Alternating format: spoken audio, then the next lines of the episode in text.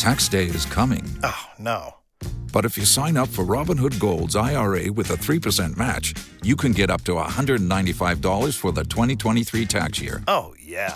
Sign up at Robinhood.com slash boost by tax day to get the biggest contribution match on the market. Subscription fees apply. Investing involves risk. 3% match requires gold for one year from first match. Must keep IRA for five years. Robinhood Financial LLC member SIPC.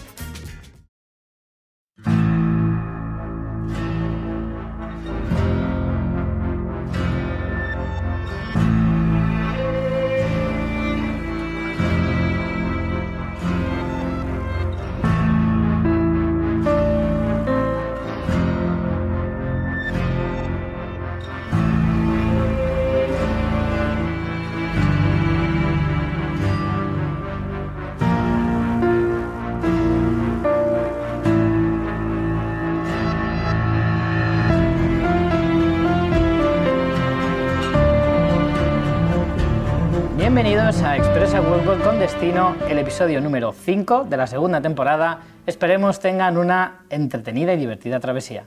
Como siempre, cuento para el viaje con mi querida amiga y compañera y ayudante de tracción, María Santonja.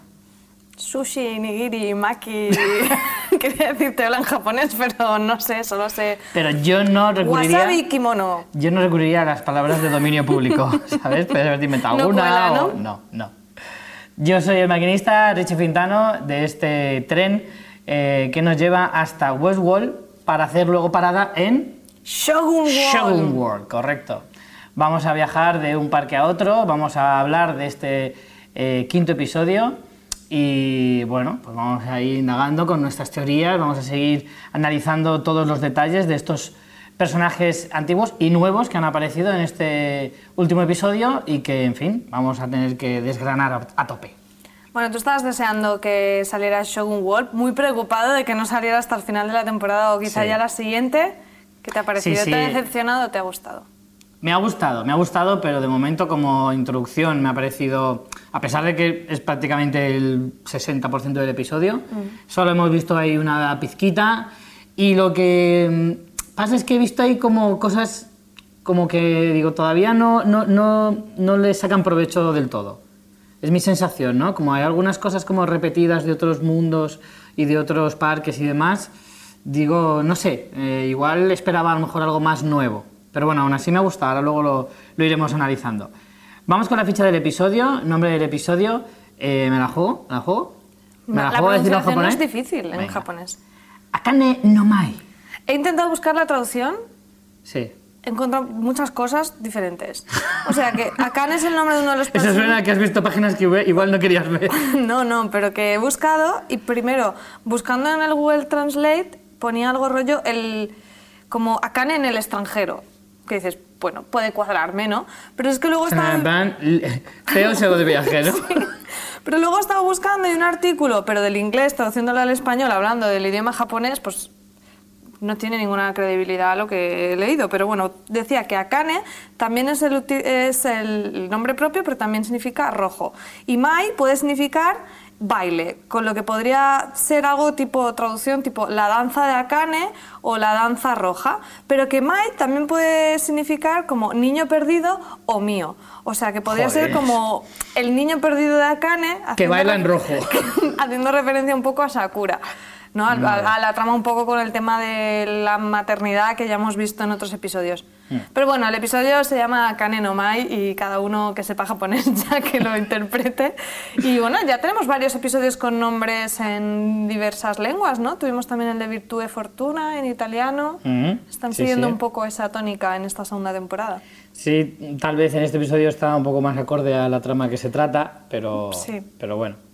Eh, la fecha de emisión fue el 20 de mayo eh, en la cadena HBO España, a- aquí en nuestro país, y el episodio ha sido dirigido por Craig Zobel, del cual hemos buscado un poquito a ver repertorio y salvo que grabó el- el- la comunión de un primo suyo, poco más se encuentra, ¿no? Sí, no hemos visto mucho más y que tiene cara de buen chico. Eso sí, eso sí. Tiene cara de que le han pegado en el instituto, pero que de mayor quería dedicarse a esto del cine y la televisión. La puntuación de- en IMDB del episodio es de 8,9. Tú estabas analizando antes los episodios cómo habían ido a lo largo de la serie y este dices que baja un pelín, ¿no? No, de Es para, estar, es para estar preocupado, porque un 8,9 en el fondo es casi casi un De desastre. esta temporada, el anterior, ya el cuarto, que es de momento el que más nos ha gustado, por lo menos a nosotros, también se había estabilizado en un 8,9. Como esto se va reformulando a medida que va votando la gente, eh, normalmente suele tener como una puntuación muy alta y luego baja un poco, ¿no? Porque siempre los primeros que lo ven son los más flipados, que son los que más alto votan, y luego se estabiliza un poco. Pero estaba, creo que era el primero, el segundo y el tercero con un 8,4 y el cuarto y el quinto de esta temporada con un 8,9. ¿Ves a esta serie como el típico o la típica eh, empollón o empollona? eh, porque me vale para cualquiera de los dos sexos. Que siempre saca 10 y cuando saca un 8,9 se, se fustiga y dice, Dios mío, soy lo peor. No, hombre, la serie. Yo creo que la serie está muy bien, aunque debo decir que hoy tenemos comentarios negativos y comparándola con otra serie que creo que es muy fácil de comparar, que también fue muy disfrutada por los espectadores, pero que luego también recibió muchos comentarios negativos. Mm. Me lo estoy pero oliendo, te estoy lo estás oliendo. oliendo cuáles, luego, luego lo veremos. No, yo creo que es una serie que es maravillosa y al final es que lo de poner notas y puntos es como, pues bueno, pues es un indicador curioso, pero ya está. Mm. Es Hay que hacer análisis cualitativos, no cuantitativos. Es un efecto secundario de la democracia también. bueno, pues si te parece vamos directamente con las tramas para no entretenernos mucho. Venga. Vamos a empezar con Dolores y Teddy. Eh, tiene una trama cortita, en realidad. No, no eh, abarca mucho del, del tiempo de, del tiempo, mejor dicho, del episodio. Pero creo que nos da a lo mejor alguno que, algún que otro detalle. Sí, de- que, de que los Dolores es una ¿eh? villana ya total, porque, jolín, ya más claro, agua. Eh, que a Teddy ya no le puedes llama- llamar pagafantas, también esto es algo que hemos averiguado en este episodio. Claro, porque tú en el momento en el que consumas ya dejas de ser... Claro, ¿no? que- o sea, abandonas la frienzón para convertirte es. como mínimo en un follamigo. O sea, que en Como realidad mínimo. Está Sí, bien. sí. Ha subido un escaloncito Teddy en ese sentido para luego bajar Para toda luego la escalera. de golpe. Eh, Para luego bajar toda la escalera. Pues sí, bueno, habíamos dejado a Dolores y Teddy en el tercer episodio eh, después de la batalla del fuerte Forlorn Hope y se dirigían a Sweetwater, no sabíamos muy bien para qué. Eh, me cago un poco en todo porque yo puse una teoría, pero lo puse en el post, en fuera de series, pero aquí no la dije y se hubiera confirmado y no me la puedo apuntar. Y rayos. era que a Sweetwater iban por el tren, que era porque querían con el tren llegar un poco al, al centro neurálgico de Delos y allí encontrar a Peter Abernathy, que es al que Mm. habían secuestrado. Pero no me la puedo puntuar en el podcast porque aquí no lo puse. Recuérdame un poco, por si hay algún espectador, que yo me acuerdo perfectamente, pero algún espectador no recuerda, ¿dónde mierdas está Peter Abernathy? Porque hay un momento del episodio en el que dicen que lo están buscando, los de Delos. Sí, pero eso es en la línea temporal futura. Claro. Se supone que en la línea más, eh, más pegada al incidente de la rebelión, eh, lo último que sabemos de Peter Abernathy es que en la batalla del fuerte, mientras están atacando Ah, frontalmente, por detrás viene a Charlotte Hale y dos o tres más de Delos y se lo llevan en... masillas. Exacto, y se lo llevan en esos coches que a ti te gustan tanto sin puertas. Claro. Y eso es lo que no sabemos. a las puertas de los coches, señores, no. Y eso es lo último que sabemos. Si Dolores se va a Sweetwater, entendemos que, pues eso, para, para reparar el tren, porque se lo encuentran allí un poco todo manga por hombro, y llegar a, a lo que averiguamos que es la mes que ya han hecho mención alguna vez en el episodio, Sí. la meseta, ¿no? Que es como el- la zona donde está las, las oficinas centrales de Delos, ¿no? Que esto lo sabemos porque Ángela eh, tiene capturado a uno de los, de los tipos de Delos que tenía Peter Abernathy. Sí. Vale. Volvemos con Dolores y Teddy. Y bueno, eh, Dolores eh, dice que van a ir a buscar precisamente a, a su padre, a Peter Abernathy, directamente, como dejando bien claro cuál es su objetivo en ese momento y por qué han ido a Sweetwater. Y ahí empieza un poco esa especie como de, mensaje oculto o de mensaje algo enigmático, ¿no? Sobre cómo le explica a, a Teddy que ese no es su hogar, que Teddy no deja de decir que él siempre lo ha sentido como su propio hogar, que siempre vuelve a Sweetwater, pero que de alguna manera no acaba de sentirse a gusto del todo, ¿no? Es como sí, pero no. Y Dolores le, le viene a explicar un poquito por qué. Sí, de hecho me parece que Dolores habla incluso de, de esa meseta, de esas oficinas centrales, más como un hogar porque es de donde ellos provienen, ¿no? Y nacen como los crean, como androides. Pero sí, Dolores tiene ese punto de hablar de, de, de, mm, como de recurrir a ese pasado que le han creado, incluso su relación de amor y esos parajes en los que ellos siempre han estado y tal. Y Dolores ya se la ve muy distante respecto a todo eso, ¿no? Como que se, como si su manera de reivindicarse a sí misma fuera, en cierta manera, tener que alejarse de esa hija del ranchero que era la, como el rol que le habían establecido, un poco de- en cierta forma. A mí me También es gustó- un poco como para encontrarse a sí misma en el sentido de quiero saber si todo lo que me han escrito para mí lo siento yo como mío propio o porque O me lo no. han impuesto. Claro. si es mío o no es mío. De hecho, hay una referencia explícita a eso, a el saber si algo que sientes es propio tuyo o, a- o es algo eh, implantado con la relación con Teddy, que más adelante la trama lo dirá. A mí me gustó mucho la, la escena en la que ellos van como a, esa, a esos campos y a esas vistas donde siempre hablaban eh, de que algún día se marcharían. A mí me gusta mucho en la temporada esa alusión a el, al someday, algún día, que es lo típico que dices cuando nunca lo vas a hacer, ¿no? Y era como necesario que en el bucle narrativo que ellos les habían establecido, siempre el plan de irse juntos fuera algún día, porque nunca pasaría y siempre se volvía a repetir su propia historia de, bueno, a, Dolores la violaban, a Teddy a morir y esas cosas. Entonces me gusta mucho como Teddy eh, ya está encontrando como su ser y dice, bueno, el algún día puede ser hoy.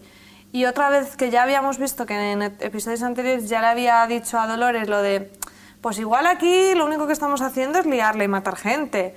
Y vuelve como a intentar reconducir la situación y proponerle el buscar un sitio en el que estar juntos y huir de todo eso y ser libres realmente para poder marcharse y dejar todo eso atrás. Y me gusta mucho porque Dolores es como, bueno, no te voy a contestar, pero no te creas que no estoy tomando nota de todo esto, ¿no? Sí, y luego además hay un detalle, hay una conversación justo antes de, de la chucharse, eh, que le dice algo así como si al final aceptara, no te defraudaría. O no, no eh, como que aunque te defraudara, aceptarías si, si dijera que sí. Sí, me- a mí me parece un poco confuso eso. Claro, yo no entendí muy bien porque era como, pero ¿le vas a defraudar por decir que sí y no seguir con la rebelión? ¿O por seguir con la rebelión le defraudas y luego aún así le dices que sí? Yo tampoco lo entendí Claro, muy es bien. que yo no entiendo que si le dice que si le defraude, si es lo que le ha pedido. Claro, o porque le defrauda por otros motivos, si al final le dice que sí, a que se vayan juntos, él aceptaría. Al, fin- al final yo creo que, la, eh, creo que en realidad es lo de menos. Lo que quiere saber es qué va a responder él. En el sentido para que ella sepa, una vez más, que él es demasiado bueno. Que él aceptaría, que por, eh, aceptaría que le defraudara a él y aún así le perdonaría. Que yo creo que es justo lo contrario de lo que espera ella. Sí, de lo que ella busca, lo que Claro. ella espera. Entonces es como para confirmar que efectivamente había que hacerle un limpiado directamente. Sí, tenemos también esa Mm. conversación que, que me recuerda mucho a la del cabestro guía que teníamos en la primera temporada, Mm. esas metáforas con, con las reses y el rancho y cómo, cómo se cuidaba el ganado y todo eso. Y recuerdo mucho ese, en ese primer episodio la alusión al cabestro guía, que es el que guía a... mm, ¿Cómo se llama? Al rebaño. Al rebaño, exacto, no me salía la palabra. Y aquí, como se otra vez utilizan la metáfora de- del ganado para hablar de la rebelión, y en este caso utiliza la, la alusión a, a la enfermedad esa de la lengua vacas. azul, ¿no? Que, Ah, bueno, en la versión castellana, en la versión en español dicen eh, las vacas locas, Ah, sí. directamente. Pues en inglés es Blue Tongue y lo- en los subtítulos es, es lengua azul, que pues será la enfermedad de las vacas locas a lo mejor, o es otra que han dicho, "Bah, como esto no lo conoce nadie, pues vamos a poner vacas locas que es más famoso, no lo sé. El caso es que habla de, de que se transmitía por las moscas y que qué hubiera hecho él cuando el enemigo, me gusta mucho la frase, dice, ¿qué harías tú cuando el enemigo eh, tiene alas ¿no? y es tan difícil de, de batir? Y claro, la respuesta de Teddy es de muy bueno, ¿no? De bueno, pues cogería a las que están enfermas y infectadas y débiles y las guardaría en un granero donde no están las moscas eh, hasta que pasara. Y dice, bueno, pues lo que hizo mi padre fue mm, quemar a las que estaban enfermas, que además el humo espantó a las moscas y así salvar al rebaño, ¿no? Y todo eso que Ah, la dices- metáfora es- no puede ser mm, no puede encajar mejor eh, en lo que está sucediendo no ya lo vimos en los episodios anteriores cómo ella no tiene ningún reparo en, en, eh, sacrificar a los confederados en ese caso por ejemplo o Sí, cualquier otros ya se ha visto. y además ella lo ha dicho explícitamente, no todos están preparados para descubrir la verdad o para el despertar, como lo llaman ellos. y, Y son dos formas muy diferentes de ver tanto la guerra como la propia evolución de una especie. Es decir, no, vamos a intentar que sean todos, salvarlos a todos y curar a todos. Eh, y ella, sin embargo, no, dice, si quieres avanzar y quieres ganar, tienes que ir con lo más fuerte y usar todas las armas necesarias. Y si se tiene que romper un par de huevos para hacer la tortilla, pues esto es lo que hay. Sí, lo que yo no acabo de entender es por qué son esas muertes. O sea, ya lo vimos también con los cadáveres en el lago y lo que no te queda claro es por qué son necesarias esas víctimas o por qué cree que unas personas no van a ser ¿Te refieres a- capaces a, los de... que vimos en el primer episodio flotando en el último momento del episodio? a, a esos, a... Es que en este capítulo, bueno, luego iremos con eso cuando hablemos de la trama de Bernard, pero más o menos creo que lo esclarece un poco. Sí, hay una, hay una pista, pero te quiero decir, ¿qué criterio sigue ella para decir quiénes pueden ser dignos de encontrar ese nuevo mundo y quiénes no? ¿Sabes? Yo creo que es como, Cómo se levante. como no, como en una guerra, cuando tú estás en una guerra, saber hasta qué punto uno está convencido de su lucha, ¿no? Eh, decir qué, qué ideales tiene o qué enfoque tiene de lo que se supone que se tiene que, que Sí, hacer. De ser capaz de sacrificarlo todo, quizá. Exacto. o- Y también el hecho de que, por ejemplo, eh, es un fiel reflejo de, de cómo ha- hay gente que no que se queda como muy eh, no sé cómo explicarlo como que en algunos casos son muy negacionistas o que en algunos casos no ven no, no son tan radicales como ella a lo mejor. O que no, no no ve que ese despertar va a llegar pronto que siguen siendo máquinas que obedecen y entonces Ese no voy a perder el tiempo en convenceros el que ni en los haceros que despertar. son el que vea a los que son más espabilados y menos. Pero por ejemplo Teddy que ha despertado en este caso es como su bondad su intención como de salvar a todos curar a todos sabe que va a ser un lastre porque ella ve que eso no va a ser posible no en cierta manera. Yo creo que es que además en este episodio se habla mucho de lo que puede llegar a ser la evolución de los propios androides y cómo cada uno lo hace de una manera diferente. Que eso es lo que hace a una especie, que cada individuo tenga sus propias características, que no sean todos iguales. Entonces, vemos que el despertar de, de Héctor, por ejemplo, no es igual al de Teddy. Cada uno tiene su propia personalidad que está escrita, pero que luego se moldea según uno quiere. Realmente, por ejemplo, Maeve era una, era una mujer fuerte ya cuando era una madame y ahora se ha convertido en otra cosa, pero basándose en esa personalidad.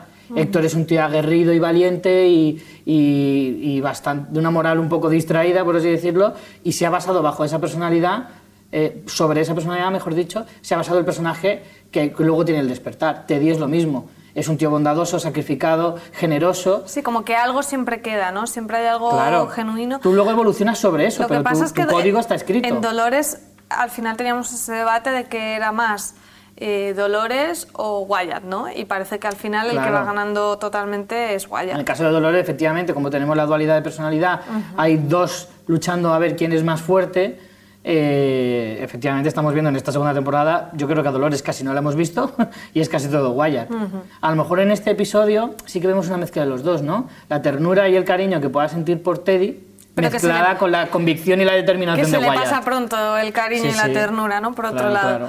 Eh, a mí me ha gustado mucho cuando después del Fruski Pruski, cuando a mitad de la noche El se fruski, despide- fruski es el, el término técnico en televisión, ¿no? Sí, hombre, es Vale. el protocolario. Se, se despierta a mitad de la noche y le dice, bueno, vente, que te quiero enseñar una cosa. Que dices, ahora. A estas horas. no hay otro más, no hay otro momento. Y le dice, durante días me he estado cuestionando mis sentimientos hacia ti, eh, cuánto de ello es real y cuánto una historia que, que me hicieron creer. Y la cara de Teddy es como, joder, qué marrón. Pero luego ella dice, Ahora me viene el típico arrepentimiento después de un polvo. Claro, claro. Y luego, pero ella dice, pero ahora sé que todo era cierto.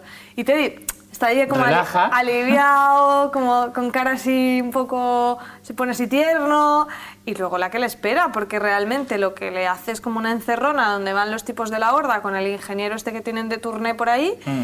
Y básicamente lo que vemos que hace, que el ingeniero advierte de que puede no, no ser capaz de soportarlo, yo paré el, el fotograma y lo que le da eh, es un botón que pone como sobreescribir el archivo de Teddy. Claro. O sea, es como un, como un formateo sin formatearlo, como peor, ¿sabes? Como más mal hecho. No, no sé explicarlo muy bien, pero Como cuando desenchufas el ordenador sin apagarlo. algo así, algo así. Porque luego, en la trama del- de la línea temporal futura, hablan un poco de eso, de que no es como un formateo, sino como, como si so- sobrescriben el archivo, pero el nuevo archivo que se llama Teddy Flood no tiene nada, ¿sabes? Algo así. No es como que lo hayan borrado, sino que le han puesto como otro archivo, pero que en este caso está vacío.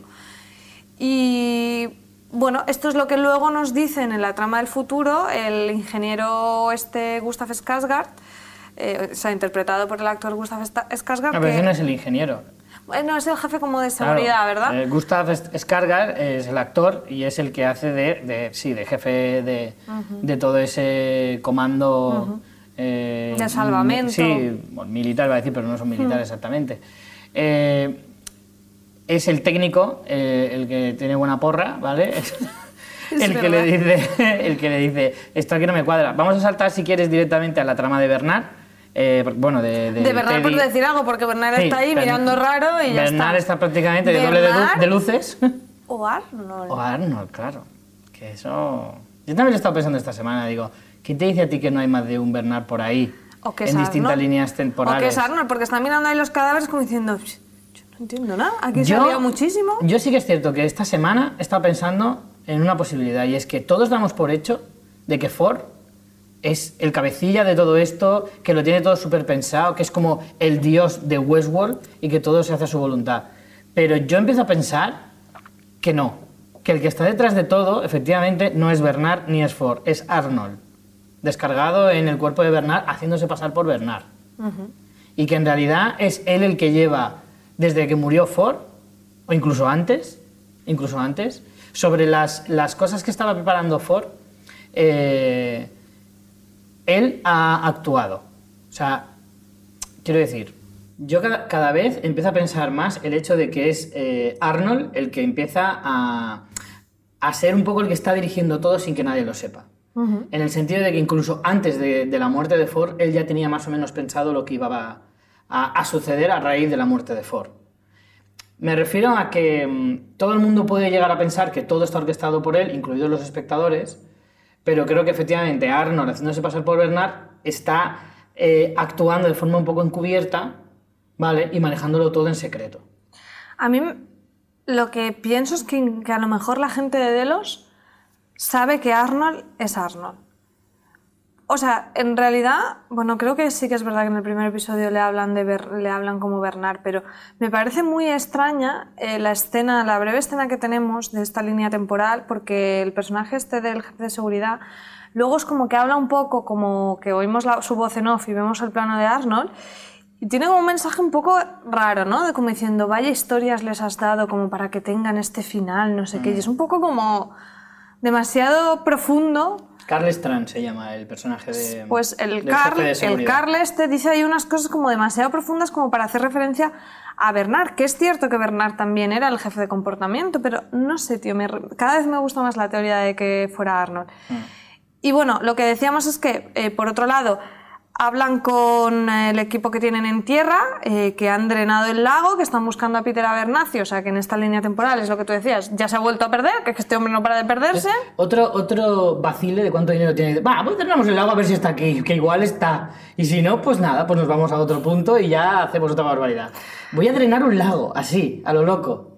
Sí, lo que también ahí averiguan es que el, el sistema, un tercio de lo, el, el sistema de un tercio de los androides de los que han sacado del lago están, eh, pues eso, como, como vírgenes hablan. No es como que tengan Claro. un rastro de un formateo, sino como si nunca hubieran mantenido datos. Que esto es un poco lo que vincula con Teddy, con lo que vemos que le han hecho a Teddy y que recordemos que Teddy eh, lo encontramos en el primer episodio en el lago. Esto me encanta porque le, le usan un desyogurizador, ¿vale? Que es para sacarles el, el- el núcleo de dentro, ¿no? Dentro del líquido este. Y, y esto sí que enlaza un poco con una de mis teorías, que decía que esto era una trampa de, de Arnold barra Bernard. ¿Vale? Yo sí, creo pero que tiene más pinta de que fuera de Dolores ahora, ¿no? Viendo que, que ha borrado No sé. esos archivos a Teddy y que luego Teddy Bueno, no vació de... que sea la única que pueda hacerlo. No, pero... O sea, está claro que ella hace eso por algo con Teddy, no sabemos por qué. Es que la teoría, la teoría de que Arnold está detrás de todo puede ser que sea eh, en- eh, Compinchado con- compinchado con Dolores, efectivamente. De hecho, Tú te quieres aferrar a que ¿quién, es mata, él, ¿no? quién mata a Arnold? Dolores. ¿Y por qué lo hace? Porque Arnold se lo pide. O sea, la estrecha relación que hay entre Sí, me Arnold cuadra, me cuadra. y Dolores eh, es palpable. Incluso cuando se convierte en Bernard, sigue siendo una relación muy cercana. Por lo tanto, no me extrañaría nada que en realidad él es el pensante y la otra es el brazo ejecutor, básicamente. ¿O podría estar Arnold dentro de Dolores? Ya está. Hombre, No idea, ya, no me hagáis caso. Andalore, Wyatt, Arnold, Walt Disney. Piso lleno, el piso gente. lleno. ¿Cuánta gente quieres ahí? Bueno, entonces, ¿quieres hacer alguna teoría en concreto sobre esto? Me voy a sumar a esa, la de que Arnold, Bernard es Arnold en realidad y que está compinchado con Dolores. Que está todo el que ha estado entre los dos. Que él es la mente pensante y que ella es el brazo ejecutor. Y que de hecho es probable que hasta sea él el que le haya dicho a Dolores lo de Teddy, reseteamelo pronto. Yo, a mí desde el primer momento me pareció que lo de los cadáveres flotando, eso, y que, dije, y que dijera el propio Bernard, he sido yo, eso tiene truco. Tiene truco, tiene truco. No es lo que parece, seguro. Tiene que haber ahí un girito que de repente... Si es que no ¿qué está pasa? claro ni qué parece, porque no tiene ningún sentido Claro. nada. Pero bueno, eh, a mí es que se, se me ha ocurrido por lo que dije que eran vírgenes. O sea, son, son... Cuando dicen lo de vírgenes, yo entiendo que son androides que no se han usado nunca. No que se Sí, hayan pero- sobrescrito, sino que son como que todavía no se han llegado a usar. Que estaban en un almacén eh, y los han sacado para que se vieran. Por lo tanto, son una trampa. Pero eso a nivel de código, no sabemos si a lo mejor se ha encriptado el archivo de una manera que parezca eso, no necesariamente que lo sea. Como lo de Teddy. Es que casualmente que a Teddy le hagan una, un, hay un reset que lo que pones sobre escribir archivos y que luego donde esté Teddy digan esta información de los androides, pues a mí me hace pensar que ese, ese, esa forma de actuar la han hecho igual con el resto, pero no lo sé. Bueno, vamos a avanzar y vamos con la parte más eh, importante del episodio. Eh, llegamos a Shogun World por fin. Ya en capítulos anteriores eh, vimos que el Maeve y, y el séquito y su séquito habían traspasado la frontera. Y bueno, mm, antes de ir avanzando en la trama, vamos a analizar un poquito em, qué supone Shogun World para la serie, ¿vale? Podemos ¿Qué decir... sabemos de Shogun World? Podemos decir bienvenidos a Shogun Wall, que mola mucho. Hay- lo primero, que ya podéis entrar en las webs de Delos Experience y ya podéis ver en Delos Experience, el, el- creo que se llama Shogun Experience. Eh, ay, luego lo busco y os lo ponemos en las notas, pero es la caña. O sea, aparte de una descripción súper chula de todo lo que puedes hacer en Shogun Wall, es un mundo eh, estimulante, sin adulterar, no sé qué, te ponen como fotos como de la época, como así como si fueran como si fueran fotos reales de, de la época y como explicándote cómo han convertido ese mundo para ser lo más realista posible no sé qué. Y de hecho me parece que es como la de las webs de los parques es la que más han- se han currado porque en la de, de Raj eh, no han puesto casi nada. En la de Westworld aparece como un error. Si entras ahora aparece como Claro. que falla. Pero la de Shogun Wall está muy chula y ya se puede ver. Y es que a mí me ha encantado me ha encantado Shogun Wall Ves que de, eh, de la raja en realidad no habíamos visto tanto y entonces es normal que pongan muy poquito. Porque en realidad Claro. solo habíamos visto un par de escenarios así simples, tampoco sabemos cómo funciona, cuáles son las historias más importantes, personajes, etcétera, no llegamos a ver prácticamente nada. Es normal que no te la desarrollen tanto, pero es verdad, por el otro lado, que Shogun World nos lo han desarrollado bastante en un primer término. Y bueno, ¿qué hemos descubierto de Shogun World? Lo primero es que ese plano que vimos de cierre del episodio 3 sí que era efectivamente, mm, podíamos pensar que o bien los samuráis habían perdido y estaban entrando en Westworld, igual que lo había hecho por ejemplo el tigre de Bengala, o bien que ya estaban casi en la frontera de Shogun Wall. No te hacen explícito, explícito en qué momento entran en Shogun Wall, porque realmente los al grupo de Maeve y Héctor eh, y Sizemore los capturan, entonces a lo mejor estaban ahí en la frontera. El caso es que antes o después entran efectivamente en Shogun Wall. Y a mí lo que, bueno, lo que más me gusta es el tratamiento que la serie hace de, de- del universo, ¿no? Cómo se, se sobreescribe eh, no solo cómo te lo cuentan en la historia de que efectivamente ellos, eh, por una cuestión de, practicidad, reescriben y reutilizan historias que podemos ver en Westworld, en Show Wall, que me parece lo más guay que hemos visto en este episodio, sino cómo a nivel de realización eh, podemos ver esos paralelismos Y claro, con eso yo me quedo con la escena del ataque al saloon que vimos en el primer episodio de la primera temporada al sonido de Penny Black de los Rolling. Y aquí lo volvemos a ver, pero con música ambientada oriental y con esos personajes que además recomiendo un montón a la gente, a los espectadores, que vayan al primer episodio, después de ver el, quinto de la segunda temporada, vayan al primer episodio de la serie y se pongan esa escena porque es que está clavada. O sea, está clavado el cómo Hec- entra Héctor y cómo entra este personaje paralelo de Héctor que es Musashi, cómo eh, le dicen ese es el caballo del sheriff y dice "Y también su arma y lo mata y aquí también pasa igual, como la chica eh, Ar- Armistice empieza como a disparar y a nivel de realización te muestran el plano y aquí tenemos a su paralela con las flechas. Eh, dentro del salón el Musashi aparta a la geisha Akane y cae esa, mm, esa caja que es idéntico como Héctor aparta a Maeve y cae la caja del salón. O sea, me parece un ejercicio maravilloso. Y es eso, creo que además del- de lo que implica narrativamente, que los personajes se tengan que enfrentar a unas versiones de sí mismos a nivel de ese discurso sobre la identidad que tenemos en Westworld, encima visualmente me parece la caña. Tú, que eres fan de Héctor Escatón, ¿qué te ha parecido su paralelo japonés Su homónimo, ¿no? Musashi? Pues mira, yo tengo dos opciones. O le llamo el esto del escatón samurai o musashito. que me gusta más. En vez de llamarlo en japonés, lo digo en, andaluz, que mola más. Musashito. Eh, a ver, está muy bien porque la verdad es que tú en un primer momento ves, es verdad que ves ciertos paralelismos antes de que te lo digan, aunque te van dando pistas. Hay un momento que precisamente la, la chica serpiente, Armistice, nada más entrar al pueblo dice, esto me suena. Sí, me resulta Me familiar. resulta familiar. ¿Por qué? Yo al principio digo, hombre, a lo mejor, porque a lo mejor las épocas son más o menos parecidas y habían algunas. Las épocas. Como un huevo una castaña, en vamos. El tiempo. Sí, pero si lo piensas.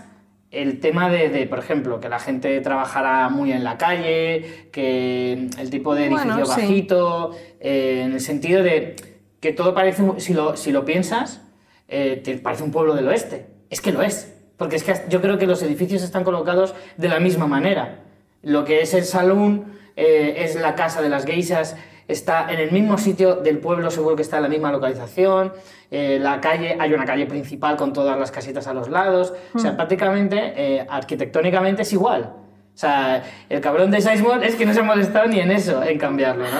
Eso es fantástico cuando dice lo de prueba tú a escribir no sé cuántas historias en tres semanas. Pues sí, pues es autoplagio, ¿no? En cierta Sí, sí, manera. sí. Me pareció divertidísimo. Bueno, es que Sizemore es que es un personaje es maravilloso. genial, Y de hecho, está muy bien, primero porque da ese alivio cómico de vez en cuando, que está muy bien. Eh, pero por otro lado, es cierto que es como una especie de guía de la historia, ¿no? A veces hace, hace muy palpables y, y muy, y verbaliza muchas cosas que aunque las podamos intuir, no viene mal que las vayan soltando, ¿no? Porque una serie como esta, que de vez en cuando te desahoga el cerebro, no está nada mal. Sí, de hecho aquí Pero- lo que te dice es que hay partes de lo que él espera de que va a suceder en la historia, porque él la ha escrito, Sí. que empiezan a fallar, ¿no? Que ya no, que, que aquí también en Show Wall hay no un despertar, porque no hemos visto que los androides sean conscientes de lo que sucede a un nivel como Maeve, por ejemplo, o Dolores, pero sí que empiezan a tener un libre albedrío, en cierta Exacto. manera, y a comportarse a saliéndose de sus narrativas, que es un poco como empezó también en Westworld, ¿no? Con, con, con, eh, anfitriones saliéndose de sus narrativas. Y Pero Sizemore no te parecía como el típico de cuando veo una peli vas en un cómic. Eso en el cómic no es así. Eso en el cómic no pasa así. Ese personaje no es así. Eso no acaba así. Era igual, ¿eh? Era igual. Sí, era un poco el amigo plasta que se ha leído la obra original, ¿no?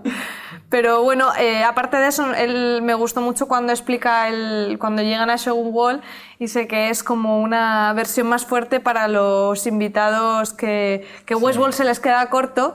Y, y bueno, ella explica que es eh, un parque ambientado en el Japón del periodo Edo. Y lo que más me gusta es que dice, para los aficionados al gore. Sí. Y es No, que y es, verdad, cierto, ¿eh? ¿eh? porque el rollo katana y desmembramientos es más gore que las pistolitas de Sí, Westworld. porque siempre han dicho que es el salvaje oeste. Y dices, sí, vete tú a Japón y verás tú lo que es el salvaje y verás. Exacto.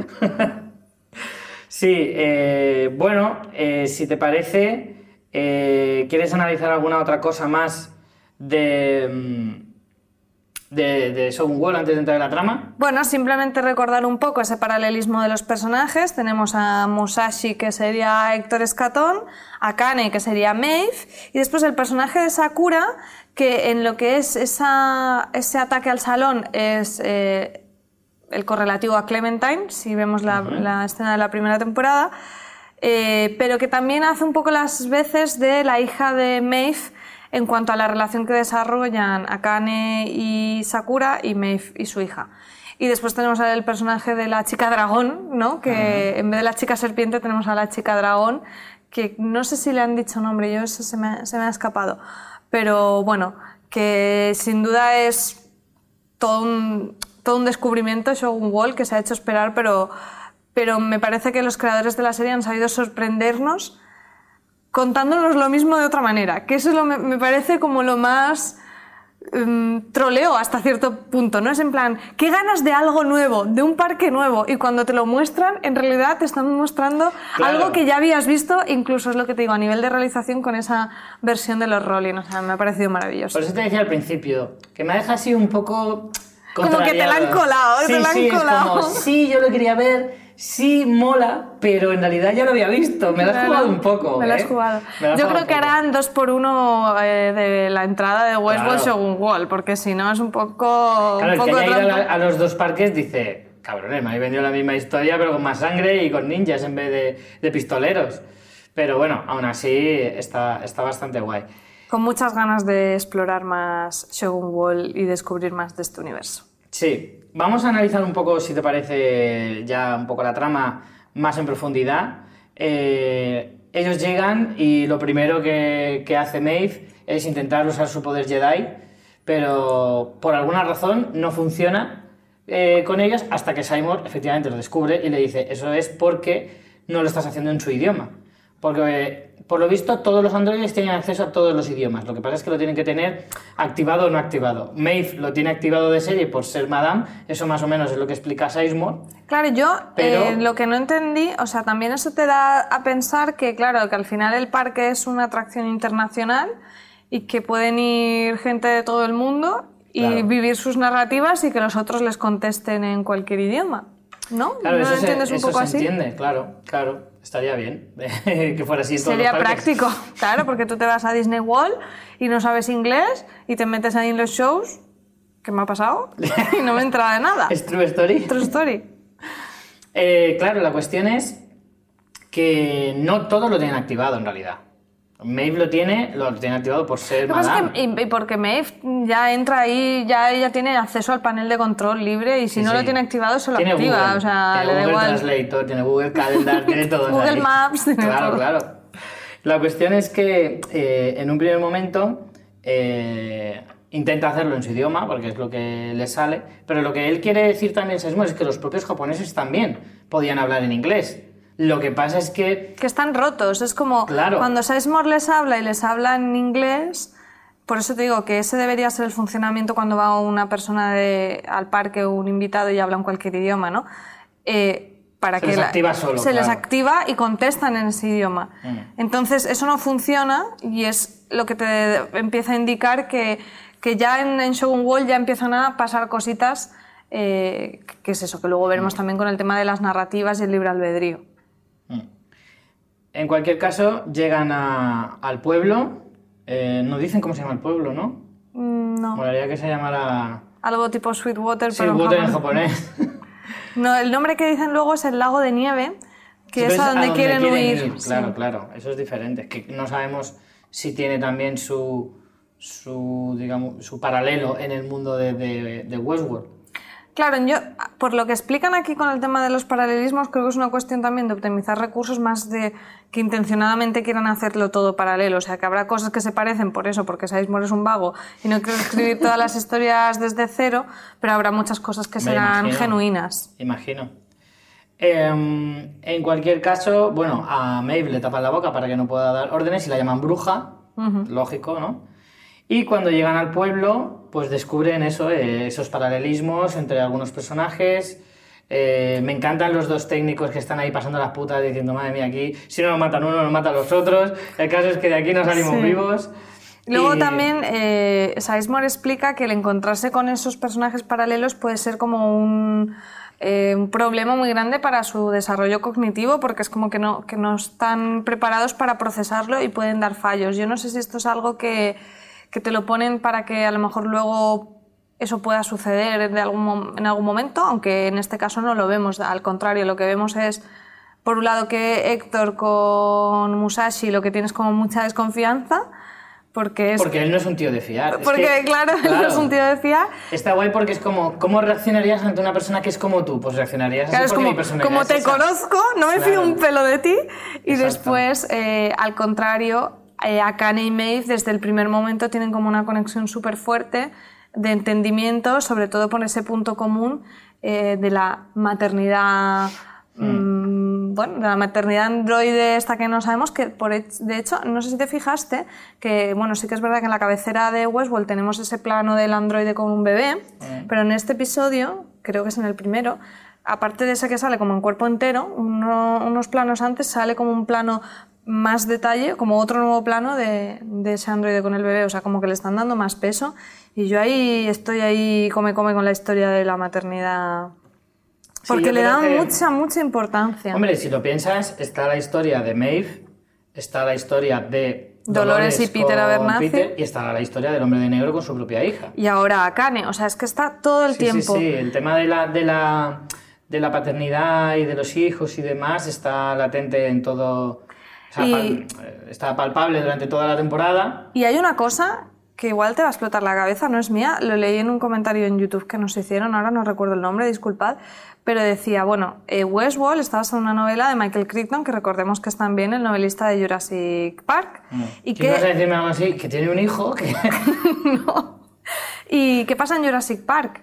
Al final, la historia de Jurassic Park es la vida se abre camino y aunque los dinosaurios en principio en el parque son todo hembras para que no procreen, la vida se abre camino y procrean. O sea, eso pasa en la otra obra más famosa de este autor. Yo no descarto que eso pueda llegar a pasar en Ya que los Westworld. androides puedan procrear. Sí. Yo también lo llevo pensando desde el primer episodio también. Porque no... A ver, el mensaje es súper claro. En la cabecera te hablan de un androide con un bebé androide en, en la mano.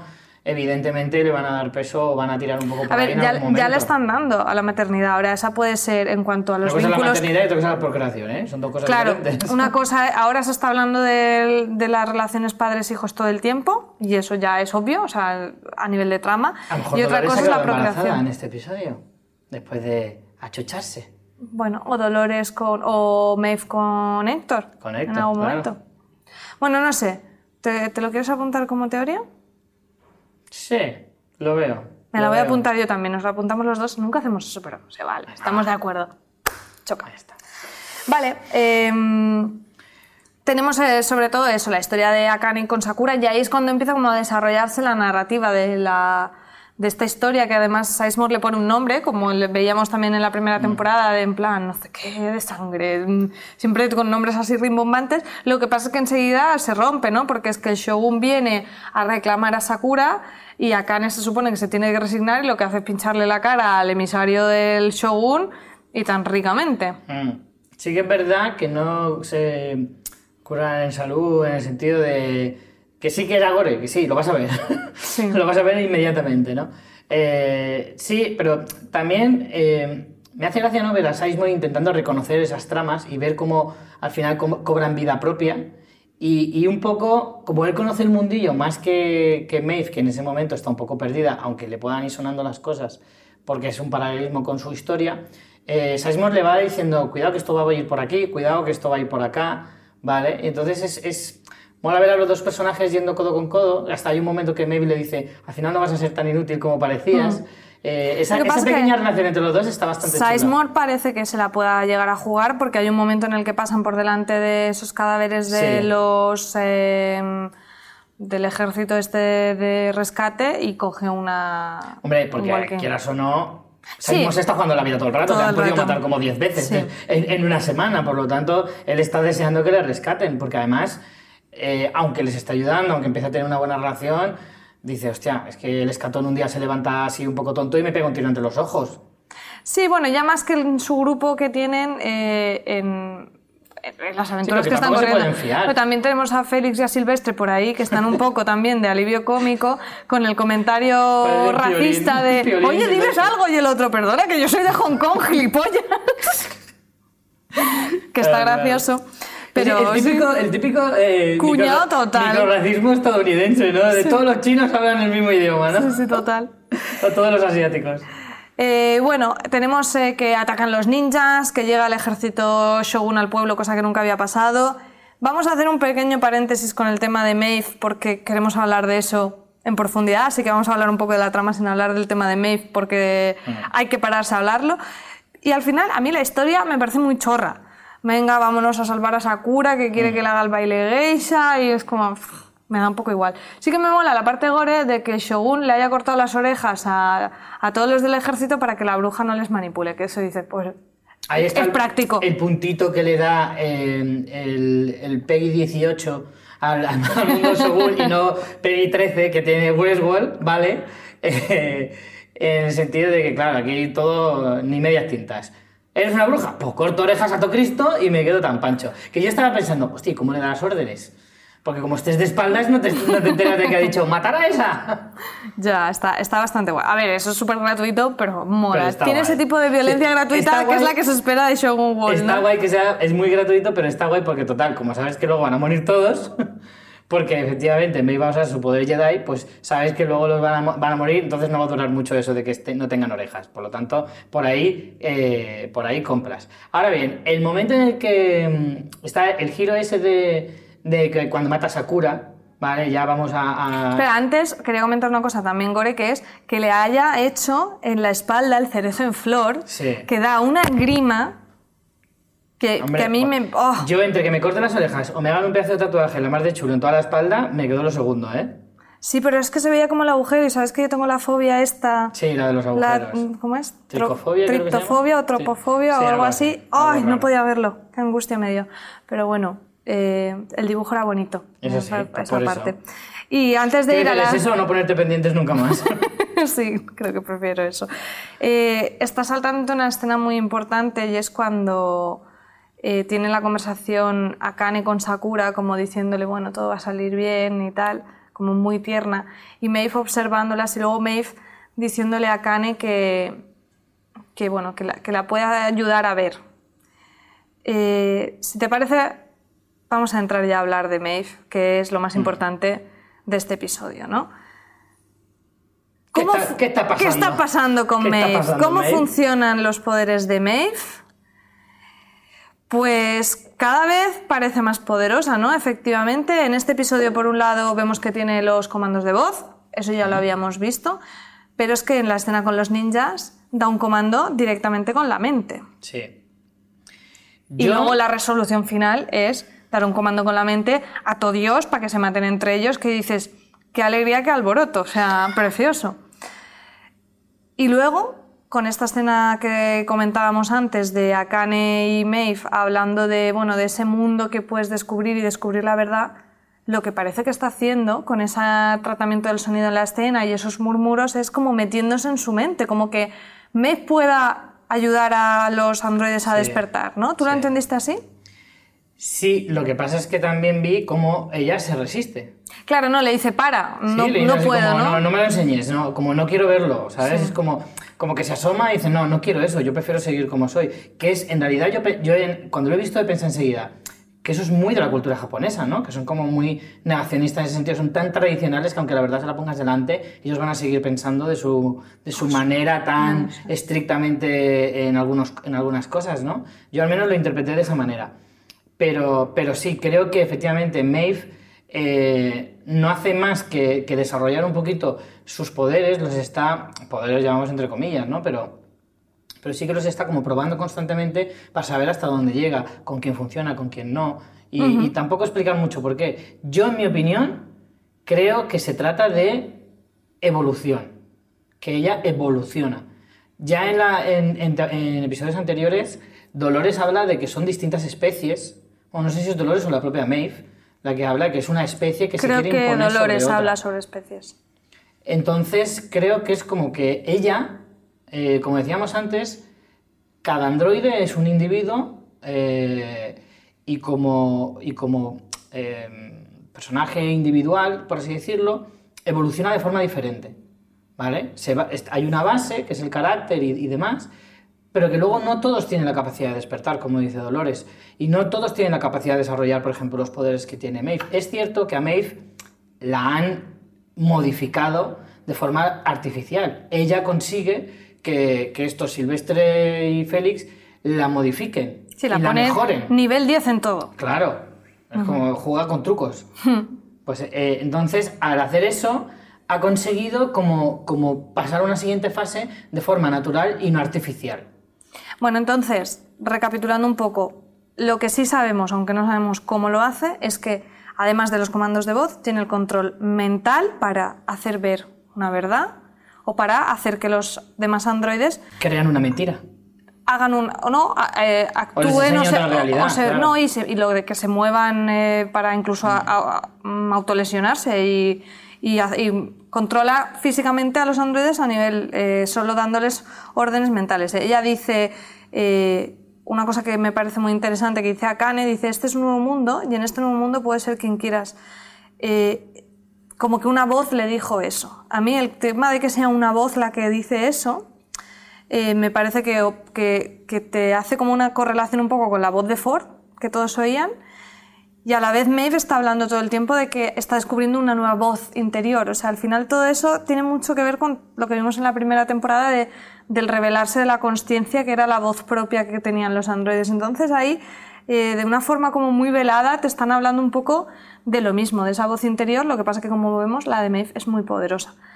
Tu teoría es que es evolución. Sí. Mi teoría va por otro lado. Yo creo que Maeve accede a esa internet que conecta, esa red que conecta todas las mentes de los androides que nos comentaron, creo que fue en el primer episodio, y al acceder a esa red tiene la capacidad de controlarlos a todos. Bueno, eh, hay que tener en cuenta el hecho de que no funciona con todo el mundo. No funciona con todos los androides. Ella no puede controlar a todos. Bueno, pero eso puede ser un aprendizaje. O sea, a lo mejor ahora no es capaz de hacerlo todo y está perfeccionando su, su capacidad. Pero que la vía de hacerlo es Pero ¿y porque esa tiene... capacidad cómo la ha conseguido? Bueno, pues porque ella está despertando y tal, pero como, como que ella tiene acceso a esa red y los demás pues lo tienen como bloqueado. Y ella ha llegado a acceder a esa red de que conecta todos los androides. Que sí que sabemos que a nivel de códigos está, ¿no? O sea, hemos visto cuando buscaban a Peter Abernathy. No lo sé. Algo ¿Y más si que... alguien se lo ha activado? O alguien se lo ha activado. Tú siempre estás viendo la paranoia de Arnold y Ford por detrás. También podría ser. Eh, ¿Alguna teoría más sobre estos poderes de Maeve? A mí me, me encantan. Creo que es lo más interesante del episodio No, y me no quedo mucho, loquísimo. No mucho hay. En realidad, por hablar de los poderes de Mace, es que en realidad los acabamos de descubrir sin ninguna explicación así aparente, así que muchas teorías más no. Sí que me gustaría destacar de la trama ya un poco para cerrarla. Bueno, antes a mí me parece que es un tema bastante guay como para que la gente especule y que nos mande comentarios, nos deje los comentarios en YouTube o que nos escriba en Twitter y nos diga cómo creen que funcionan los poderes de Maeve. Sí, claro, que nos manden sus propias teorías. Yo eso, quería pues eh, hablar un poco de, o remarcar un poco la escena del final en la que... eh, Visualmente bueno, impresionante. El baile y todo eso. Es verdad que lo del baile, yo soy el jefe de ese japonés y digo, no te me acerques más porque te veo venir con toda la intención, macho, pues se le veía venir de lejos que le iba a rajar, pero vamos, que la escena en, en sí, todo eh, el giro de matar a, a Sakura eh, está muy bien, aunque en realidad tampoco hay que ponerse así, si luego te pueden revivir tranquilamente.